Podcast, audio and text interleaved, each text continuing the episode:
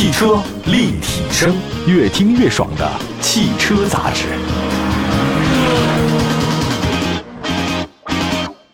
各位大家好，欢迎大家关注本期的汽车立体声啊！今天呢，跟大家在讨论一个非常有意思的话题，就是配置的高低的问题。其实说到了汽车的配置，有点像大家买了房子或者租了房子之后呢，进行一些装修。有些时候呢，这个装修它是之前给你精装修装修好的，那有些呢是你需要自己后面加装的。那么到底哪个值还是不值呢？从现在的流行趋势来讲的话呢，还是精装修的房子更受欢迎一点，因为它基本上把水电啊，还有一些最基础的这个工作呢都装好了，你后期呢只要装饰就行了。那么现在汽车大概也是如此啊，以前我们知道的一些最基础的设置和配置呢都在车里面加装了，算是精装修的一个车型。当然后期的话呢，如果你要愿意，还有很多可以加装的，不一定要主机厂来做，您自己也可以做，去汽配城。在这里呢，我完全没有像一些所谓的车评专家说汽配城不能去啊，这个不能去，那个不能去的。我觉得汽配城是一个挺好的一个选择。当然，首先你得懂了一点之后才能去汽配城，否则还是会有些问题的啊。我们来说一下这个很多车主在买车的时候呢，往往会在这个车型是精装修还是这个初装修上面呢下一番功夫，就是在高配和低配之间你犹豫很久。而且呢，确实也应该犹豫啊，因为车型的不同啊，高配低配相差几万到十几万，很不一样的。那么到底这些配置哪些是可以后期加装的，哪些呢是没办法办的，是不是还划算啊？今天来细数一下都有哪些配置。首先说第一个车载一体机，呃，先给大家一个结论得了，不让大家猜了，就是后装的选择空间更多，而且服务更好，而且价格呢基本是三千到五千啊，车型呢是有不太一样的，有浮动价格。啊，其实对于现在很多车型来说，你有没有那个车载一体机啊，就成了你的车是不是高配或低配的分界线，这就是底线啊。那不少车主呢都会衡量自己的那个车载导航的次数而进行选择啊。如果你经常需要导航的话，你得有这么一个。比如像我吧，我基本就不需要，我去哪儿都记录，我先拿手机导一遍，然后呢，凭着自己的记忆再走。到现在为止，我车里也没装这东西啊。实际上是这样的，很多为了导航功能选择带有车载一体机的高端车型，确实没什么必要。原车的这个导航地图啊，升级比较慢，现在呢，当然也不太一样了。有些新能源的车型还是比较快。传统的话呢是稍微慢一点，操作界面啊和后装的车载一体机的话相比比较繁琐，所以我觉得如果你只是为了导航，你要选择高配真的是没必要，您就选择一个可以互动的界面就行了，甚至一个手机件儿，我觉得就足以满足你生活方式了。手机的导航远比你车辆导航还要更加先进一点。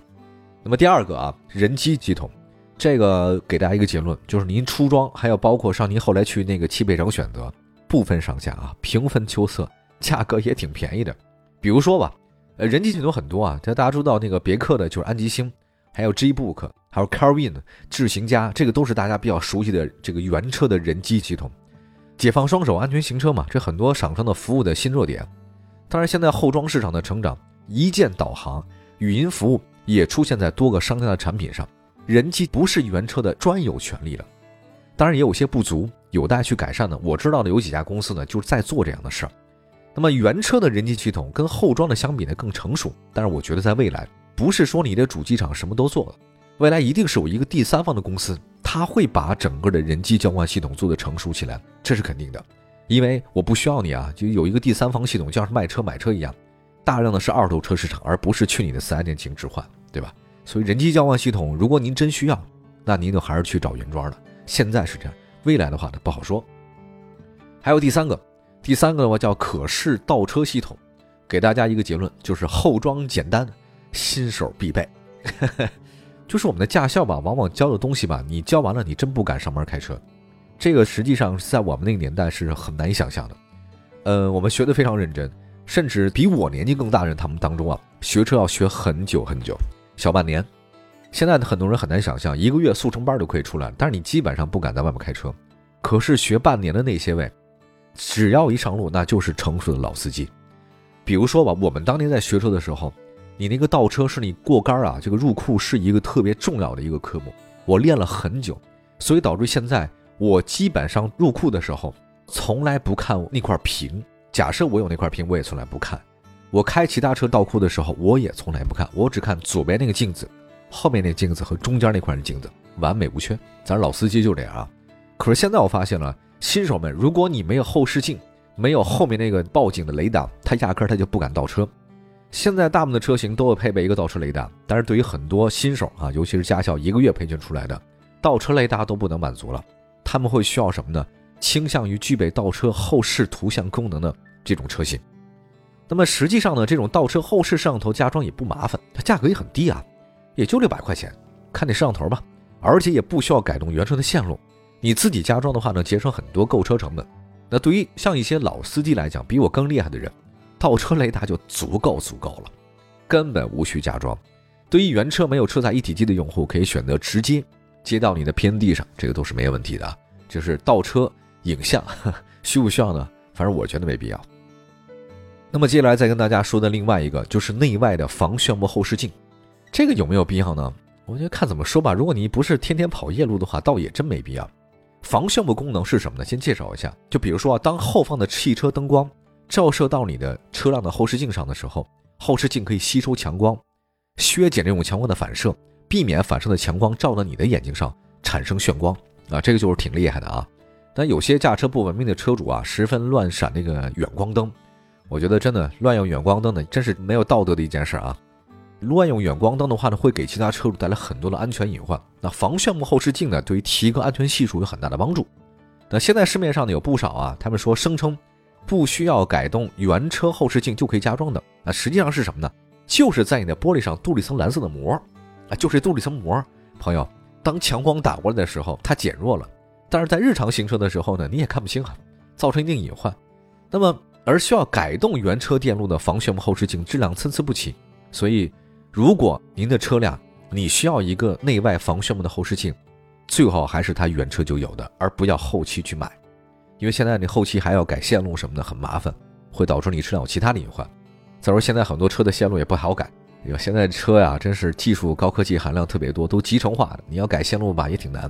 所以如果您是晚上开车比较多，又巨讨厌那些远光灯的朋友，一定你就原车带这个东西你就买一个吧，加装一个反正挺麻烦的。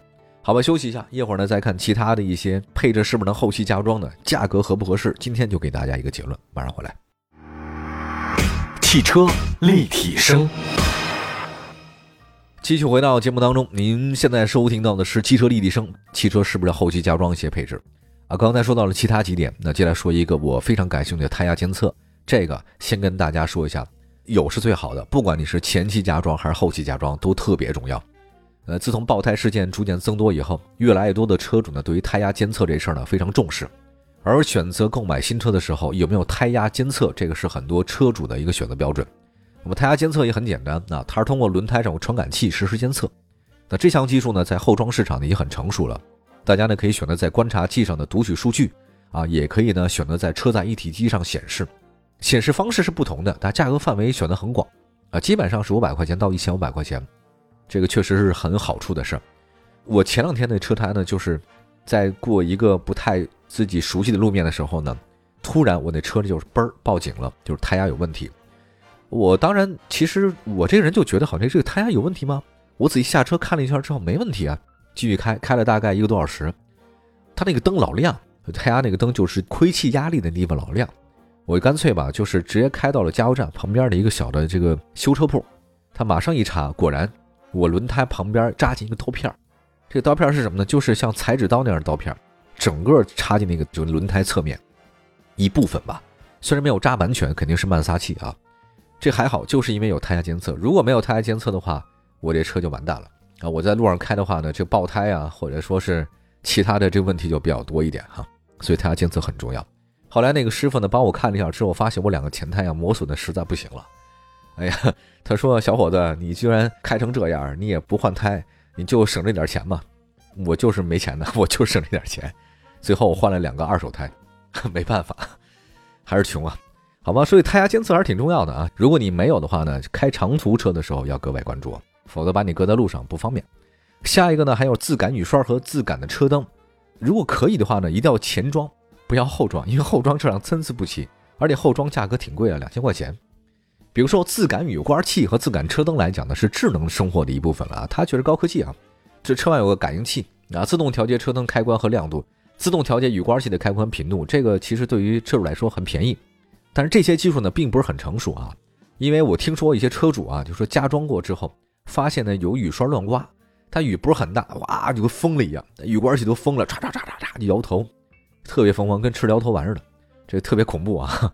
车灯乱闪，特别没谱。那这种后车市场呢，确实是可以改装的，但不建议后车改装，因为质量参差不齐的话，这真要下雨的时候吧，你会疯啊！雨刮器没疯，你疯了。下一个呢，再说车辆并线辅助啊，这个是后装没法相比的啊。呃，说一下，这个并线辅助是挺有用的。并线辅助是什么？其实就是盲区监测啊。这个装置呢是在左右两个后视镜内或者其他地方呢提醒你后方有来车。因为行车过程里面并线盲区啊是挺难消除的，因为车身它有就设计啊，它是有盲区的。反光镜给大家提供的视觉范围，它总有地方你看不到的。而并线辅助系统是帮助解决这个问题，就是在反光镜内设置一个小灯来提醒你。数据呢是靠车辆雷达获得的，而车辆雷达的数据呢就是判断后方的来车的速度和位置。这些呢后加装都是达不到的，所以这个如果您前车装有，还是加装吧，就是车辆并线辅助这功能还是挺有用的。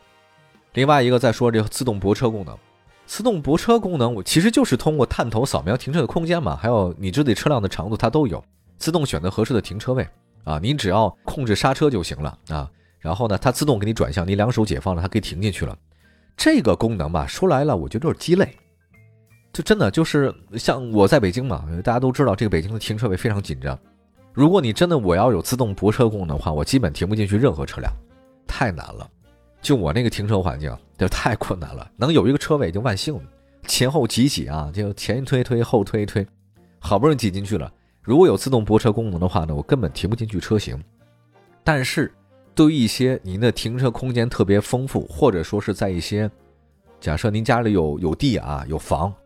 然后呢，方圆几公里之内的话呢，又不是很紧，这个停车功能还是不错的，啊，这样的这种技术的话呢，如果有的话呢，您不妨可以加上，对吧？这个像一些假设乡村里有大别墅的话呢，您怎么停都非常方便了。还有汽车座椅加热，这个不建议后车加装。汽车座椅加热对于在北方来讲的话呢，太好用了，真的太好用了。十几万出头车型呢都有座椅加热功能，因为你要是坐进去车里以后，冬天。你要想把这暖风开开，至少五分钟以后才会热，五分钟以后还不一定全热。但是如果有座椅加热功能，你只要把那个开关点火开关打开了，再把这按键按上了，两分钟以后你的臀部就已经很温暖了。没有座椅加热功能的车，你也可以选择一些具备加热功能的汽车坐垫，这个是可以的。它就是电热毯，其实就是在车里面，你点烟器上你加一个电热毯在你的车里面。可是现在这个东西啊，我觉得已经没什么用了。我在我大概几年前曾经。买过一个，就类似于车里的电热毯，就是我那个主驾位置上，背部啊，还有这个腿部啊、臀部什么的，你插上去之后很快就热了。但实际上这有危险的，因为点烟器并不是很稳定，而且有些线路的话呢，参差不齐。电热毯啊，朋友，就是你随意在车里面加个电热毯裹你身子上，这个安全性的话呢，确实无法保证，仅供大家选择。还有一个的话呢，跟大家说一个就是比较舒适性很强的，叫全景天窗了。这个许多朋友在买车的时候呢，就把天窗有没有列为自己的考虑因素。的的确确，天窗给人自由、贴近自然的感觉啊，你的视觉效果很好，保持车内空气清新等等。加装天窗技术呢，很久之前就有了，但是改装之后的维修和养护呢，是你的心痛的地方。某些车型的原车天窗因为缺乏维护和保养呢，出现了下雨渗漏的情况。您别提加装天窗了啊，我觉得这个挺难的。如果您车主您真的有这种需求的话呢？一定要选择有技术保证的改装店。但是据我所了解，再技术保证的改装店，加装一个天窗对他来讲都是个大手术，不太容易。还有一个遮阳帘，遮阳帘的话呢很便宜，基本上五十一个。啊，如果愿意的话，你可以有。不过这东西有什么用吗？可有可无吧。啊，如果您车内怕晒，不想别人看到自己太多，你可以买一个。呃，另外一个就是后排的头枕液晶屏，这个可有可无了。而且加装的价格真不便宜，一套呢是三千块钱。在之前，我们看到很多高级的车里面啊，后排的头枕液晶屏啊，对于后座乘客来讲，你可以看电影啊、看电视，甚至一些老板啊坐在后排的时候呢，可以跟这个通话。但到底有多少人会用？我觉得这人没能说得清楚。我就觉得谁会在后排的时候，你看那个头枕上那个东西固定视距，你干嘛不拿手机看呢？朋友们，我觉得后排的头枕液晶屏除了可以显示你车主的尊贵身份以外，没有任何实际用途。而且厚重的价格也是相当的昂贵，好吧，说了这么多，我们总结一下：后排的头枕液晶屏可有可无啊，遮阳帘呢可有可无，全景天窗的话呢，您要真要有，要选择技术保证的改装店，否则的话呢，就先开始买一个。汽车座椅加热，后装的安全隐患比较大。还有一个自动泊车啊，这个如果你要有的话呢，可以用啊。并线辅助功能不要后来加装的，就要原装的。自动雨刮和自感应车灯，后装的质量参差不齐。如果原车带就最好买一个。再来一个胎压监测，胎压监测的话呢，这个后装技术比较成熟了，这个倒没什么关系。内外防眩目后视镜，后装质量呢参差不齐。可视倒车的系统，后装很简单，价格也很便宜啊，你倒车的时候使用。人机交换系统的话呢，您如果原车呃低配就没有的话，那你也不需要，您后车还可以再加装。车载一体机，后装的选择空间更多，服务更好一些。希望各位的话呢，都买到自己心仪爱车。有些配置的话呢，根据自己的选择来定。这就相当于啊，就是我特别希望有一天咱们在国内的买车的这种环境啊，不是你给我配置好的，什么高配、低配、中配，是我自己觉得我需要哪个配置哪个，这个才是我认为 未来买车的一个大的方向。